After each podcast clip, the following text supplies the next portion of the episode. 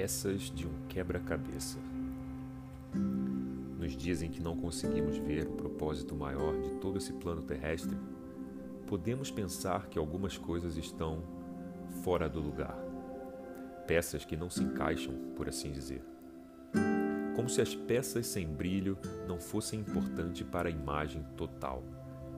E quiséssemos peças fáceis, fáceis de encaixar e que sejam coloridas e com formas suaves e sutis.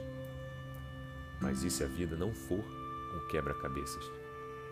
E se ao invés de olharmos a vida como um quebra-cabeças onde tentamos resolvê-lo, pensamos onde e como colocar as peças e como organizá-las, olhássemos para a vida como uma pintura. Toda pincelada é dada na hora certa, na direção certa, e o conjunto de pinceladas é o que dá forma e beleza ao todo. A vida não foi feita para ser racionalizada, provada cientificamente. A vida foi feita para ser contemplada, vivida e sentida de forma entregue. Não tente pensar a vida, tente senti-la.